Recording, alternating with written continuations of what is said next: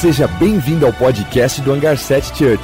Nós amamos a Deus, amamos as pessoas e transformamos o mundo. Esperamos que essa mensagem possa tocar o seu coração e te aproximar de Jesus. Aproveite. Aproveita, já fecha seus olhos, vamos orar mais uma vez. Deus, obrigado por essa manhã. Obrigado porque a gente está aqui no, no, lugar onde a gente tem a oportunidade de viver igreja, de se encontrar uns com os outros para buscar a tua presença.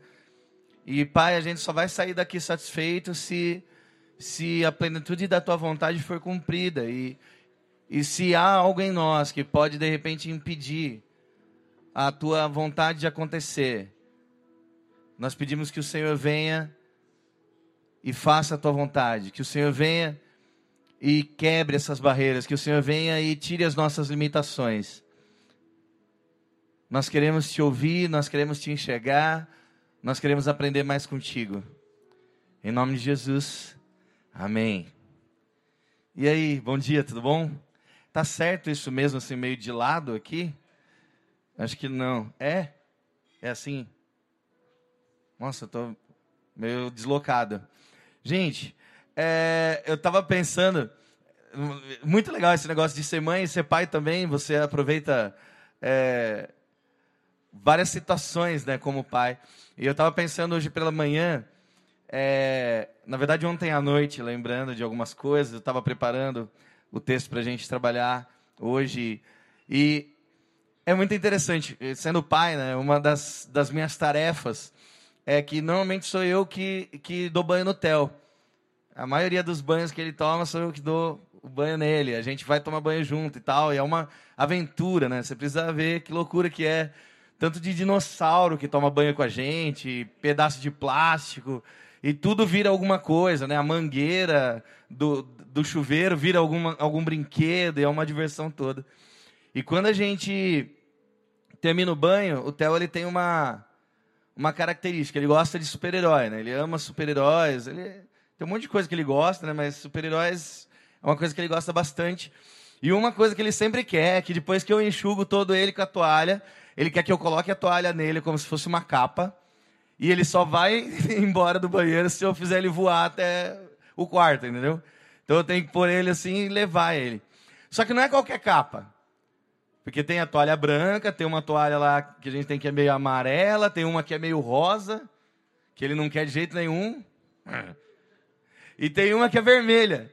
E ele quer que eu sempre faça com a, com a toalha vermelha. Porque ele fala que a, to, a capa vermelha é a do super-homem. Aí eu falo, não, usa a branca. Não, a branca não. Nenhum super-herói usa a capa branca. Aí eu tenho que ficar inventando, né? Eu pego uma toalha lá, não tem a vermelha, eu falo assim, não, mas essa é do Doutor Estranho dele. Ah, legal. Mas ele normalmente quer a capa vermelha. E, e, é interessante que ele, ele, ele entra no personagem mesmo. Eu coloquei a capa nele lá, ele começa, é porque eu sou. Não sei se você já viu, às vezes ele vem aqui na, no, no Encounter com a capa do, do Darth Vader, né? E daí a galera faz confusão, acha que ele é o Batman, né? Teve um dia que ele ficou muito bravo. Todo mundo falava, e aí, Batman? Ele, não, é o Darth Vader. Mas ele coloca aquela capa e aquilo vira um, uma identidade para ele, né? Ele mudou, ele não é mais, né? E eu tava pensando nisso, pensando em super-heróis, né? Os super-heróis, né? Vários super-heróis usam capa. Por que, que eles usam capa? Normalmente é para voar, né? Até a do Doutor Estranho é ela que faz o Doutor Estranho voar lá, porque é uma capa que, que vai para onde ela bem quer. Mas e super-herói que não voa, tipo o Batman, por que, que o Batman tem capa? Você já parou para pensar nisso? Que não faz sentido, né? Que aquela capa vai fazer o quê para ele, né? Mas a capa, antigamente, ela tinha outra função. Ela não era para voar, nem para se caracterizar como um super-herói. Era parte do kit básico de vestimenta de qualquer pessoa. Na verdade, assim, um, uma pessoa na época de Jesus, ela tinha três peças muito básicas. A primeira era a sandália. Não existia chinelo, tênis, bota, crocs, ainda bem, né? Não tinha essas coisas. Eles tinham sandália. E aí, todo mundo, homem e mulher, usava aquele calçado. Era uma, uma sola de, de tipo um, um material que era tipo um couro com algumas tiras de couro que enrolava no pé e firmava ali. Depois eles tinham uma peça que se chama túnica, que era um tecido mais leve, meio ventilado, assim, um tecido mais suave, que ficava em contato total com a pele e era assim, tipo um para tudo eles usavam, entendeu? Essa túnica aí era algo que você colocava os braços e vestia o seu corpo, e normalmente tinha um cinto até que eles passavam para fechar a túnica. E depois eles tinham uma terceira peça que era a capa. A capa já era feita de um tecido mais grosso, e a capa era muito mais importante do que a sandália e do que a túnica. Porque a capa ela tinha vários fatores, ela tinha muita utilidade. Se você está debaixo do sol, e o sol naquela região ali onde Jesus vivia era um sol tenso, era uma região mediterrânea ali, era um, era um sol pesado. Então, se você estava no sol, você cobria o seu rosto, você cobria a sua cabeça com aquele tecido e ajudava a proteger do sol. Agora, se chegava a noite e você estava fora da sua casa, você estava ao ar livre, era muito frio. Região de deserto é assim: o calor é muito intenso durante o dia e o frio é muito intenso durante a noite. Então, você utilizava a capa para se proteger também do frio. Então, você se enrolava naquele pano mais grosso lá e aquilo te protegia. Existia capas especiais. A gente vê que José, lá atrás, ele ganhou uma capa especial do seu pai, né? toda colorida, toda cheia de coisas. Existiam as, as capas sacerdotais. Todo sacerdote ele tinha uma capa toda diferente, que vinha com umas coisas presas, penduradas, umas franjas, né? Então a capa ela trazia também um aspecto de status. Quanto mais bonita a sua capa, quanto mais cores, quanto melhor o tecido utilizado, as linhas utilizadas para formar sua capa, mais reconhecido você era. E a capa ela era tão importante que ela tinha um fator legal. A lei dos judeus envolvia a capa. Como assim? Se você tinha uma dívida com alguém, ao invés de você fazer uma promissória, você entregava uma peça de roupa sua.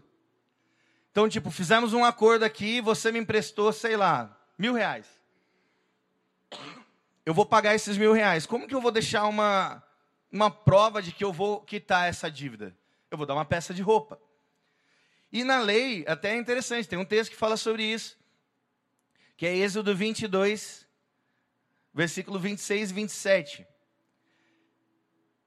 Está escrito assim: Se tomarem como garantia o manto do seu próximo, ou seja, a capa do seu próximo, devolva-no até o pôr do sol, porque o manto ou a capa é a única coberta que ele possui para o corpo. Em que mais se deitaria? Quando ele clamar a mim, eu ouvirei, pois sou misericordioso. A capa, ela era tão importante, e até aqui está falando de uma outra coisa, né? Quando você vai se deitar, utilizava capa. Então, pessoas mais pobres, quase que todas sua, suas posses estavam nessa capa, porque a hora de dormir ele usava capa, para proteger do sol usava capa, para proteger do frio usava capa. E aqui está falando, pela grandeza da importância da capa, se alguém te desse a capa como um penhor, você tinha a obrigação de devolver essa capa no pôr do sol. Porque afinal de contas, essa pessoa não pode passar a noite sem capa. Olha que interessante. E em Mateus 5:40, tem um versículo muito conhecido, Jesus ele vem falando e várias vezes, até recentemente, o Rua tem citado esse texto que fala sobre andar uma milha a mais, né? Só que tem um pedaço que ele fala assim: e se alguém tomar a sua túnica, dele também a capa. E a gente pega, né? Aqui está, nessa versão, de, pode colocar de novo. Se alguém quiser processá-lo e tirar-lhe a túnica, desde que leve também a capa. O que, que acontece? Como a capa era algo que você, mesmo pegando como penhor, você teria que devolver até às seis horas, que era quando começava o pôr do sol, a maioria das negociações eram feitas com a túnica. Porque a túnica você podia ficar mais tempo com ela. Então era uma prova mais assim. Porque e se você devolve a capa para o cara e durante a noite o cara some, né? Imagina se fosse assim nos dias de hoje. Você vai alugar um imóvel, né? Você chega na imobiliária, é, eu queria alugar essa casa. Quanto tá? Ah, é 1.500 mais PTU, beleza. Você tem fiador? Não tenho, mas pode ficar com a minha calça. Era mais ou menos isso, né? Eu vou pagar, fica com a minha calça. Olha o nível da importância, né? Hoje você tem que ter um cara com imóvel na cidade, que não sei, pá, é uma loucura para você ter uma prova de que você vai quitar uma dívida, né? Antes era através da peça de roupa. Então, o que Jesus está falando aqui em Mateus é que se alguém pegar a sua túnica, processando você, tipo, ah, você está me devendo, me dá a sua túnica. Você vai e entrega também a capa. Muitas vezes a gente lê esse texto e a gente traz para o dia de hoje e a gente fala assim: ah, se alguém pegar o seu celular, né, um cara roubar o seu celular, você vai lá e dá uma capa de chuva. Mas Jesus não está falando de roubo. Jesus está falando de justiça. Jesus está falando de algo que você precisa dar pela lei. Está falando ali, alguém te processar e tomar sua capa, sua túnica, você entrega também a capa. O que, que isso significa?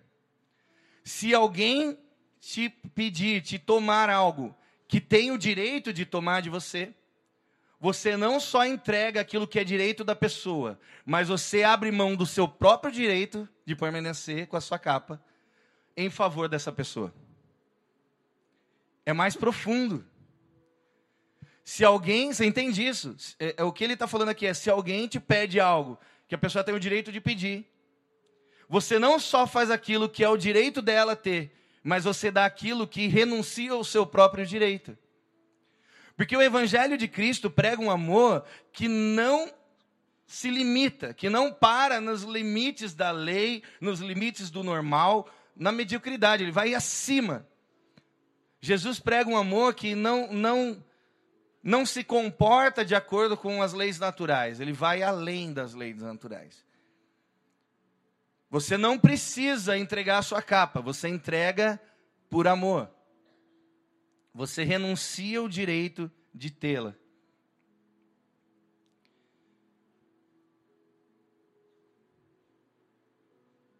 O que, que tem sido a nossa capa?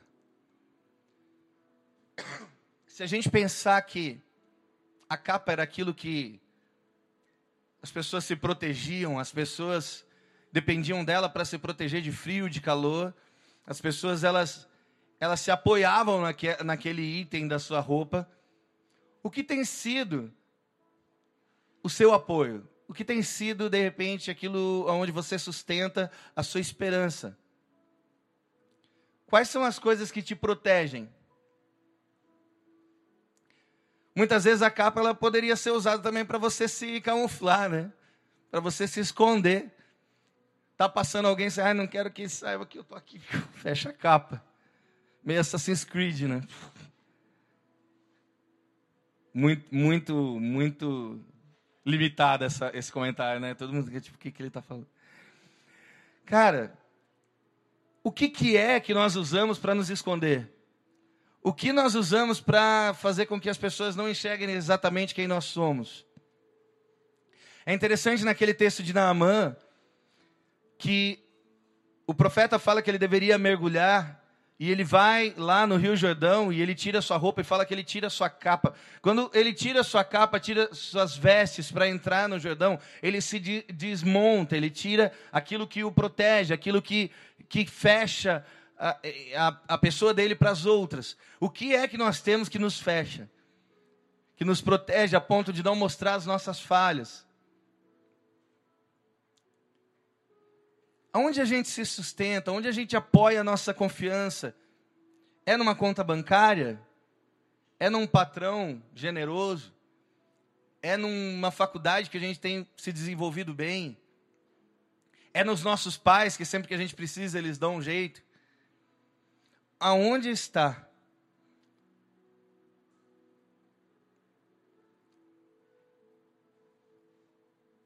Qual é a zona de conforto que a gente não quer sair?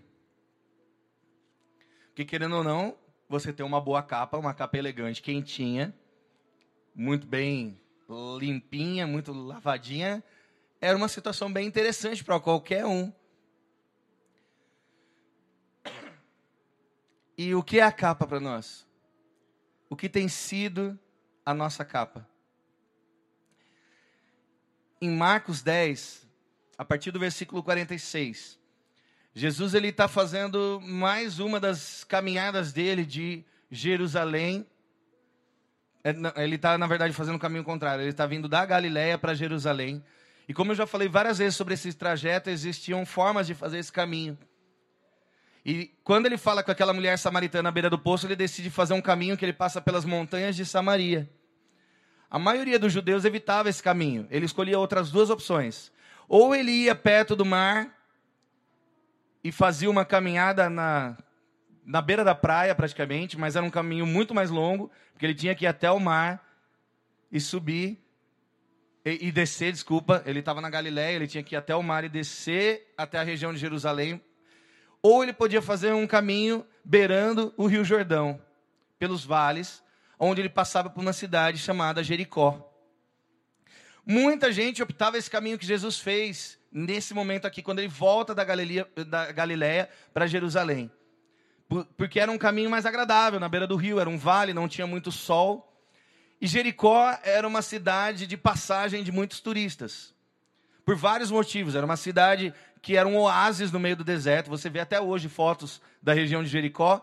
É um deserto, deserto, deserto. Quando chega em Jericó, assim, tem muitas palmeiras. Jericó é a cidade das palmeiras, igual Indaiatuba, né? Indaiatuba é a cidade das palmeiras. E Jericó era uma cidade que tinha uma fonte de água abundante que até hoje jorra litros e litros e litros de água o tempo todo.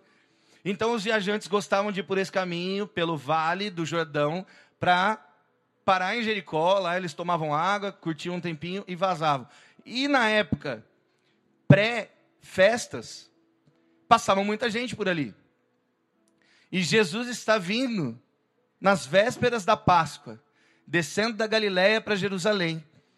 E ele passa pela cidade de Jericó e a cidade já estava toda alvoroçada por causa das festas e os turistas todos passando por lá.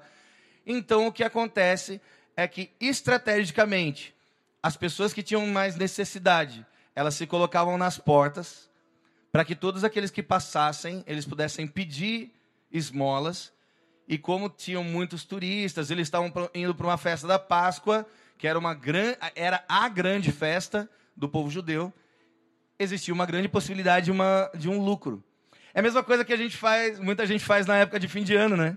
Você pede ajuda, tá todo mundo com o coração mais aberto, né? Natal, bom princípio, bom princípio, né? Todo mundo pedindo, os, os, os moradores de rua ficam muito mais, né? Empolgados nessa época, porque as pessoas estão com o coração mais mole, assim. Isso acontecia nessa época, na época da Páscoa, os turistas vindo, todo mundo tinha separado uma grana para fazer essas viagens e ir para Jerusalém. E Jesus chega ali com os seus discípulos e tem uma multidão. E aqui, vamos ler esse texto, Marcos 10, a partir do 46. Ele chega em Jericó. Então chegaram a Jericó, quando Jesus e seus discípulos, juntamente com uma grande multidão, estavam saindo da cidade. O filho de Timeu, Bartimeu, que era cego, estava sentado à beira do caminho pedindo esmolas. Pode continuar. Quando ouviu que era Jesus de Nazaré, começou a gritar: Jesus, filho de Davi, tem misericórdia de mim. Muitos o repreendiam para que ficasse quieto, mas ele gritava ainda mais: Filho de Davi, tem misericórdia de mim. Jesus parou e disse: Chamem-no. E chamaram o cego: Ânimo, levante-se, ele o está chamando lançando sua capa para o lado, de um salto pôs-se em pé e dirigiu-se a Jesus. O que você quer que ele faça? perguntou-lhe Jesus. O cego respondeu: Mestre, quer, eu quero ver. Vá, disse Jesus, a sua fé o curou. Imediatamente ele recuperou a visão e seguiu Jesus pelo caminho. Esse é um texto muito conhecido. Existem alguns é, algumas pessoas que leem esses textos e as outras versões de Lucas, Mateus e, e gera uma confusão. Ah, mas ele curou um cego ou dois, foi na entrada ou na saída de Jericó. E não é sobre isso que nós vamos falar sobre polêmica, sobre essas situações, mas se você for ver, você vai perceber que Jesus curou bem mais do que três cegos na cidade de Jericó. Quando Jesus chegava numa cidade, praticamente todos os enfermos eram levados até Jesus e ele curava, e alguns eram registrados e outros não. Mas o mais interessante disso tudo é que esse é o único cego e um dos únicos curados por Jesus que tem seu nome revelado. Bartimeu não era um cego qualquer. Se o escritor aqui, se né, é, Marcos aqui cita o nome dele, é porque todo mundo sabia quem ele era. Bartimeu. E ainda não só fala isso, fala que ele era filho de Timeu, até porque Bar significa filho. Então você, se o nome dele era Bartimeu, ou ele era filho de um homem chamado Timeu, ou ele era descendente de um homem chamado Timeu, ou era uma referência ao fato de Timeu significar, na sua origem do aramaico, impureza. Então, pode ser que chamavam ele de Bartimeu, como dizendo, você é um filho da impureza, pelo fato de de repente ter nascido cego. As pessoas defeituosas, elas eram consideradas impuras. Isso é uma possibilidade. Outra possibilidade, existe um historiador que é um dos mais respeitados da história é, do povo judeu, que é Flávio Joséfo. Ele tem um livro que é a História dos Judeus, e ele diz lá que Timeu era um general de guerra da cidade de Betel. E esse cara, ele lutou contra o Império Romano, quando Roma tentou dominar toda aquela região. Ele foi capturado, Roma, claro, ganhou a guerra. Ele foi capturado, e quando um general de guerra que era opositor ao Império Romano, era capturado, eles matavam esse cara, só que antes disso, eles faziam alguma punição com toda a sua família. E dizem que o mais comum naquela região era que eles furavam os olhos dos filhos. Então, existe uma possibilidade muito grande, segundo Flávio José, de que Bartimeu era filho de um general judeu que se rebelou contra os romanos e por causa dessa rebeldia, Bartimeu, filho de Timeu, teve seus olhos furados como consequência da desobediência do seu pai. Então, ninguém sabe se Bartimeu era cego de nascença, e até por isso chamavam ele de Bartimeu, como ele fosse alguém amaldiçoado por essa, essa doença, essa dificuldade, essa, é, essa cegueira, ou se ele era alguém que sofreu um ataque por causa do seu pai. Mas uma coisa ou outra, independente da situação, nós temos um cara mendigando. Isso era natural para os cegos. Os cegos eles eram não só rejeitados por terem uma, uma deficiência, né? E como eu falei, deficientes eram considerados impuros, então as pessoas se afastavam, as pessoas expulsavam até da própria família. De repente, os pais expulsavam um filho com alguma deficiência porque considerava que aquilo traria é, tipo um problema para casa porque era uma maldição. E eles queriam romper com aquela maldição. Então os cegos eles eram meio que excluídos da sociedade assim como vários outros como os coxos e tudo mais e acabam caindo na miséria acabam caindo nessa situação de viver na dependência de esmolas. E Bartimeu está lá. O fato de dizer é, o filho de Timeu, Bartimeu, nesse texto de Marcos, dá a entender que muito provavelmente ele era realmente conhecido. E eu acho bem interessante esses textos que analisam o original de Flávio Joséfo. Então, eu fico muito com essa ideia de que ele, ele era uma pessoa conhecida, talvez até muito rica, importante, e por causa da rebeldia do pai, ele acabou caindo nessa situação de abandono. Interessante que um cego, mendigo, está no chão pedindo esmolas, e quando ele fica sabendo que quem está passando é Jesus de Nazaré, ou seja, dão uma informação a respeito da identidade humana de Jesus, né? Ele automaticamente começa a clamar, e o original da palavra clamar aqui não é de um clamor qualquer, mas de um choro angustiante. Ele começa a chorar, ele começa a clamar por misericórdia daquele que é o filho de Davi. Sabe quantas vezes já havia sido publicamente que Jesus era o filho de Davi, ou, na expressão aqui utilizada, o Messias, o prometido? Nem uma. Bartimeu foi a primeira pessoa a dizer publicamente que Jesus era o filho de Deus, o prometido, o descendente de Davi, aquele que era o que derramaria o sangue para salvar toda a humanidade. Enquanto muitos estavam andando com Jesus e passaram três anos com ele, no final ainda tinham dúvida de se Jesus era realmente o Cristo. Bartimeu, ao saber que Jesus de Nazaré estava ali, ele automaticamente se dirige a Jesus como filho de Davi. O filho de Timeu identifica o filho de Davi e começa a clamar por misericórdia. E é interessante que começa o versículo falando que eles estão chegando em Jericó, mas três, quatro palavras depois eles estão saindo. Sabe o que me dá a entender? Eu creio que isso, esse processo dele ver quem é a pessoa e ele clamar foi algo que persistiu. Eu imagino que ele estava lá e o povo chegou. Quem chegou? É Jesus de Nazaré. Ai meu Deus, filho de Davi, tem misericórdia de mim. Filho de Davi, tem misericórdia de mim que mostra no texto que ele pede, ele clama, ele clama, e as pessoas falam: para, você está incomodando. Ele insistiu num pedido de misericórdia. E aí Jesus, em dado momento, em algum momento, ele percebe isso, ele fala: chamem-no. Jesus é interessante, né? Jesus, ele, ele, ele normalmente ele é muito direto, né? Ele não, tipo, mas quem está me chamando? que está acontecendo aqui? Quem que é esse rapaz? Alguém pode mandar uma. Não, não. Jesus está lá, ouve, chame-no. Muito louco isso. E aí os caras vão, aí muda, né? Todo mundo está repreendendo isso, de repente, nossa, tem bom ânimo. Ô, oh, Bartimeu, o mestre está chamando você. Vamos. E é louco o que acontece aqui.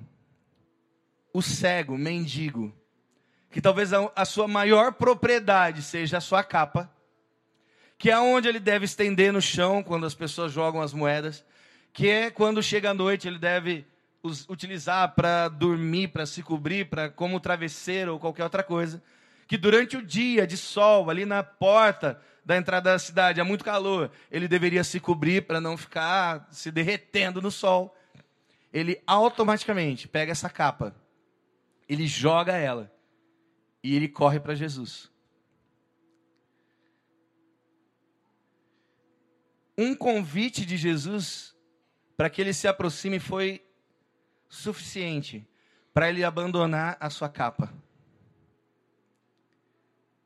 O que é necessário que Jesus faça para que você abandone a sua? O que, que Jesus tem que fazer para que você abra mão daquilo que é a sua proteção daquilo que é o seu esconderijo, daquilo que é o seu sustento, para correr em direção a Ele. Quantas vezes ele tem que pedir? Qual psicologia ele tem que utilizar? Para que a gente sinta confiança suficiente para abrir mão daquilo que é a nossa esperança, para trocar por Ele. Será que Bartimeu fez isso por já estar numa situação de total dependência dos outros? Tenta tirar alguma coisa de um mendigo. Aquela mochila toda rasgada, toda estourada que ele guarda as coisas dele. Fala assim, ó, dá essa mochila aqui, por favor. Mesmo que você está com a intenção de dar uma nova. Tenta tirar.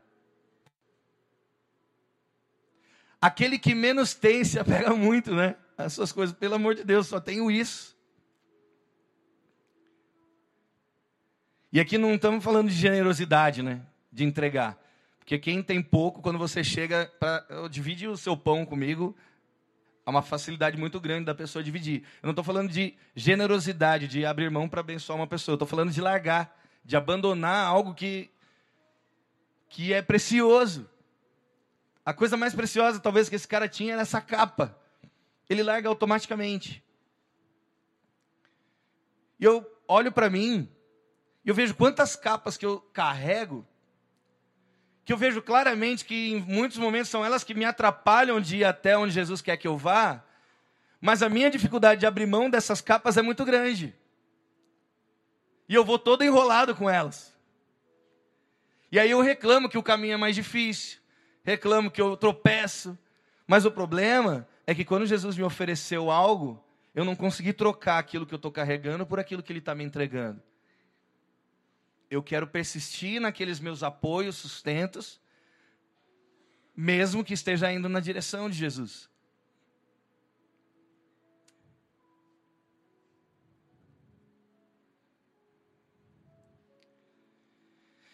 Eu eu vejo esse, esse cara, eu comparo ele a um jovem.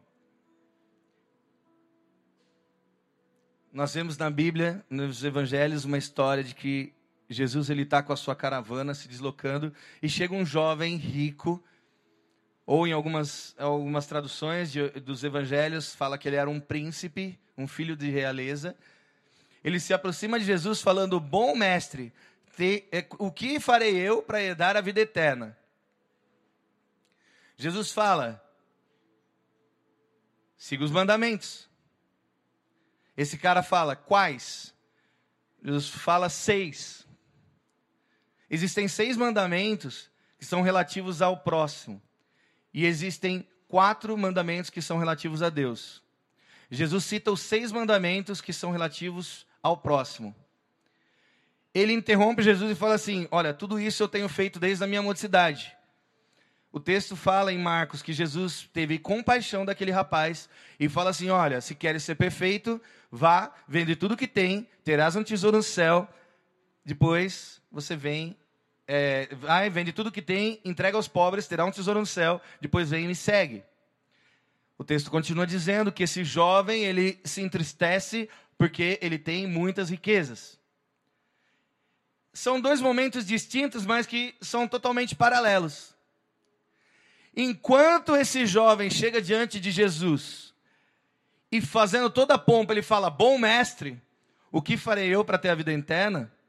Ou seja, ele reconhece Jesus como um mestre. Bartimeu, quando descobre quem é que está passando, ele grita: Filho de Davi, tem misericórdia de mim. Ele reconhece Jesus como Cristo. Enquanto o jovem reconhece Jesus como um cara sábio, como um cara importante, como alguém que pode de repente ter status ou capacidade, sabedoria para ajudar ele em alguma coisa, Bartimeu reconhece Jesus como o único que pode resolver o problema dele, por ser o próprio Deus. Enquanto um vem com toda a pompa, o outro vem pedindo misericórdia. Tem misericórdia de mim. Enquanto um fica fazendo todo um, ah, o que, que eu faço para ter vida eterna? Ah, segue os mandamentos. Ah, quais mandamentos? Ah, esse e esse. Ah, mas esse eu já.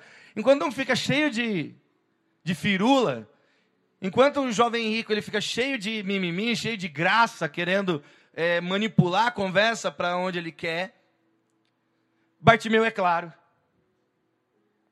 Quando ele pede misericórdia, Jesus fala assim: O que, que você quer?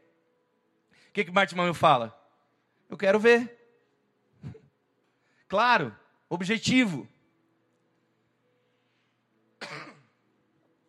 A gente tem dificuldade com isso, né? Objetividade. Eu percebo que muitas vezes a gente quer falar para Deus assim: Poxa, Deus, eu preciso de ajuda, misericórdia, me ajuda aqui nessa situação, né? Ao invés de, de pedir isso, a gente começa, Deus, de infinita bondade, Pai de Abraão, de Isaac, de Jacó. Eu tenho Desde a minha mocidade, honrado ao Senhor, eu frequento a igreja, a escola bíblica dominical. Tenho ofertado, sou fiel, dizimista. Eu tenho ajudado as pessoas à minha volta. Acabei de dar uma nota de 10 reais para o mendigo que me pediu no semáforo. Eu tenho sido um cara fiel, tenho sido um cara generoso. E eu quero pedir, como o Senhor é um pai que não nega as coisas aos filhos. Eu sou um pai que não daria uma pedra para um filho que pedisse um pão, nem uma cobra para um filho que pedisse um peixe. Quanto mais você vai me negar algo que eu vou te pedir agora. Então, Deus, por favor, pela sua infinita bondade e misericórdia, me ajuda aqui. Né? Nós somos assim. Não literalmente, mas é a mesma postura que nós temos muitas vezes, não só com Deus, mas com tudo. A gente não é direto, não vai assim, ó, eu preciso disso.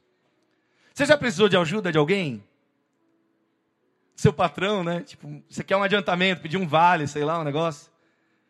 Aí vai chegar, chefe, chega aqui, tô precisando de um vale. Tem como? A gente não é objetivo, cara. A gente chega, né? Viu? Então, sabe o que, é? Eu vou viajar. Ah, legal, parabéns. Para onde você vai? Não, não é isso que importa. É, é, eu, tô, eu, tô, indo viajar e, e aí deu um problema lá em casa, quebrou minha moto. Aí eu gastei um dinheiro. Ah, caramba, que difícil, né? Quer minha moto emprestada? Não, então, tô, não é isso que eu preciso. Na verdade, eu, Tipo, a gente é muito enrolado, a gente não consegue ser direto, ser claro. Olha que diferença. Jovem rico é a gente, né? É pura gente. Agora, Bartimeu é um cara que, meu, o que, que você quer? Eu quero voltar a ver. Eu quero que meus olhos sejam abertos, eu quero voltar a enxergar.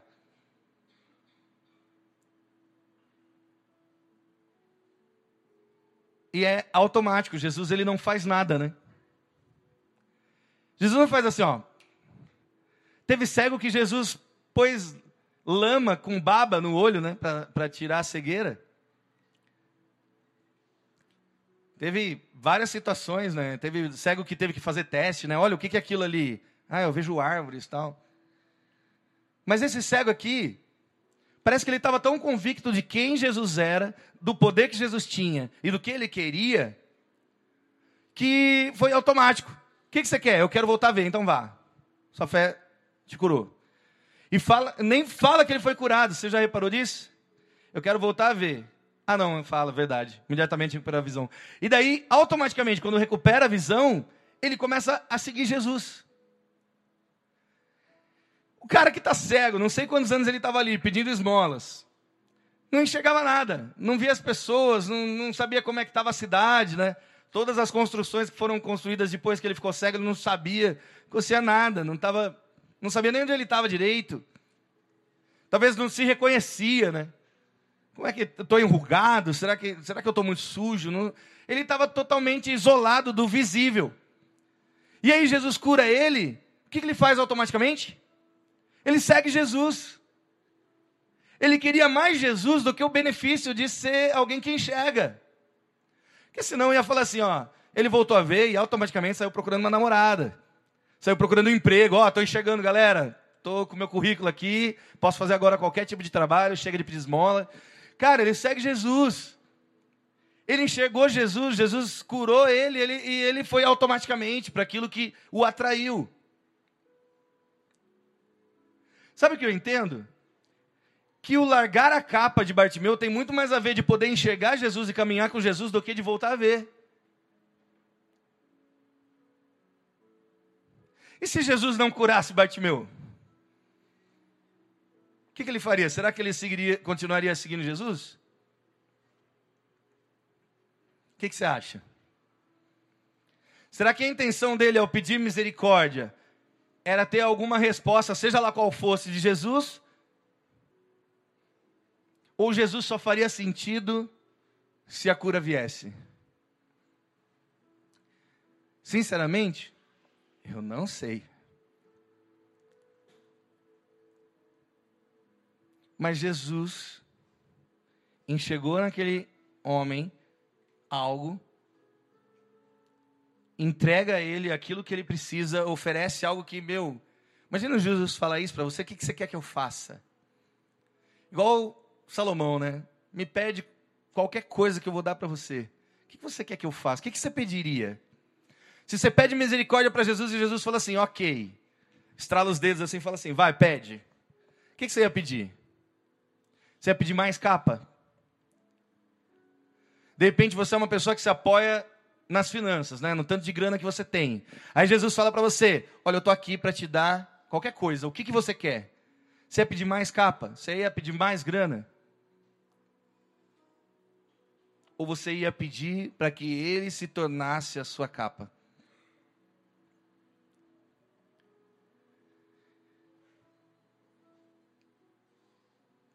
E aí, por último, na comparação desses dois caras. Enquanto o jovem rico, quando ele percebe que ele precisa abrir mão de algo para seguir Jesus, porque o convite era nesse sentido, vai, vende tudo que tem, dá aos pobres, você vai ter um tesouro no céu. Aí desfoca do natural, vem e me segue, eu vou viver com você algo sobrenatural. Quando ele percebe que o convite consiste em abrir mão da sua capa, em abrir mão daquilo que era o seu sustento, o seu apoio, o seu suporte, o seu status, a sua esperança, ele se entristece. E é isso que a gente vive na nossa vida, na nossa realidade. Muitas vezes a gente se mostra, Jesus, eu quero você, eu quero ter intimidade com você, eu quero conhecer mais, eu quero abrir a boca e sair palavras de vida, eu quero fluir, eu quero ser uma pessoa cheia de intimidade, cheia de relacionamento. Jesus fala, ok, então para com tal jogo. Então, para com tal prática sua. Corta esse comportamento seu que, que tem te atrapalhado. Aí a gente, ah, não. Achei que era mais fácil, né? Essa capa é tão legal. Eu gosto tanto de fazer isso. E eu estou dizendo, capa não é sempre um pecado, não é sempre um grande problema, assim, nossa, o negócio que está te levando para o inferno. Mas é algo que às vezes está te atrasando. Algo que te impede de viver a plenitude do que Deus tem para você. Porque você deposita nessa capa a sua esperança. E esse jovem rico, quando é abordado nesse sentido, ele identifica a dificuldade, ele se entristece. E Jesus continua e ele fica para trás. Porque para ele era muito difícil abrir mão da capa para seguir Jesus. Em contrapartida, Bartimeu, quando ele clama por misericórdia, ele vê uma brecha de resposta. Quando Jesus fala, chamem-no, ele joga a capa longe e corre na direção de Jesus. Ninguém pediu para ele tirar a capa. E eu imagino até uma tia que viu isso e pegou a capa e dobrou e pôs no braço para falar assim: ah, ele vai precisar, né? Você não imagina, né? Tipo, ai, que louco, ceguinho, louco, dá a capa dele aqui, meu amigo, dá aqui, devolver para ele. Mas ele não estava mais nem aí para aquela capa, ele estava preocupado com Jesus. Ele foi o primeiro homem, a primeira pessoa a reconhecer que Jesus era o Messias e declarar isso publicamente. É o primeiro momento onde isso é declarado publicamente em toda a palavra. Ai que louco. Ele não precisou de nenhum convencimento, ele não precisou de nenhuma psicologia, ele não precisou de nenhuma terapia para abrir mão da sua capa. Ele não precisou de nada, de nada em troca. Ele quis sugerir uma troca, né? Enquanto Jesus teve que falar para o jovem rico, ó, vai, faz isso, tira tudo isso, e você vai ter um tesouro no céu, e você vai andar comigo. Olha o benefício, a troca aqui. Bartimeu, quando houve um châmino, ele já troca. Ele decide, eu não abro mão disso aqui e vou. Ele vai até Jesus, ele corre até Jesus, e todo esse episódio acontece. O que é necessário, eu volto a falar, o que é necessário Jesus faça para que você, para que eu, para que nós possamos abrir mão da nossa capa. O que ele precisa falar nessa manhã para que aquilo que a gente tem se apoiado perca valor diante da grandeza dele.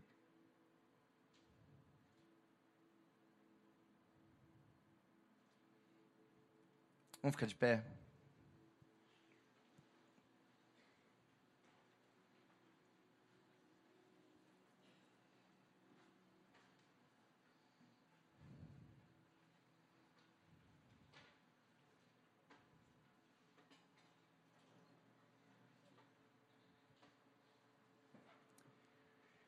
Existe existe um desafio muito claro no evangelho. E a gente pode pegar todos os evangelhos, estudar eles de ponta a ponta, a gente vai entender que isso é falado o tempo todo. Existe uma uma proposta. O evangelho é uma proposta de troca é uma proposta de abrir mão daquilo que é natural, daquilo que é terreno, daquilo que é passageiro, em detrimento do que é eterno. É você aceitar uma troca que é proposta por Deus, de desligar, de desconectar os seus olhos, o seu coração, os seus desejos daquilo que a gente tem à nossa disposição mesmo. E que todos os dias nós podemos usufruir, que uns usufruem mais, outros menos. Mas que a gente tem à nossa volta o tempo todo à nossa disposição. Para viver algo que Ele oferece. Quando Adão e Eva estavam no jardim, eles tinham tudo à sua disposição. Inclusive uma árvore do conhecimento do bem e do mal, que é o que condenou todo o homem, toda a humanidade por causa do pecado. O Evangelho mostra isso o tempo todo. Nós temos tudo à nossa disposição e nós temos, ao mesmo tempo, Cristo oferecendo algo que vai completamente contrário ao fluxo daquilo que está à nossa volta. Enquanto as nossas capas elas são tão bem aceitas porque todo mundo tem, porque todo mundo se sustenta em algo, porque todo mundo é, se apoia em alguma coisa, então é tão normal ter isso. Nós somos convidados, nós somos desafiados a largar as capas e se apoiar unicamente na pessoa de Cristo. E isso é loucura. Isso é uma loucura para qualquer pessoa. Olhando em relação ao que o mundo oferece, você abrir mão daquilo que é terreno, daquilo que é natural, pelo sobrenatural, é algo que não faz sentido algum. Mas para nós que conhecemos a Cristo, Quanto mais você conhece a Ele,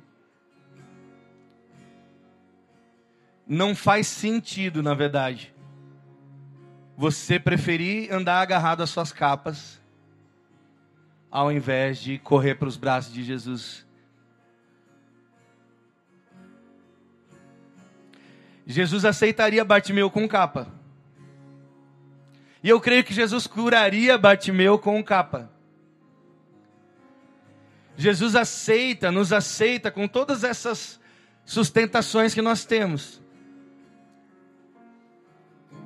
Mas às vezes, quando a gente segura as capas, o que nós temos é uma cegueira.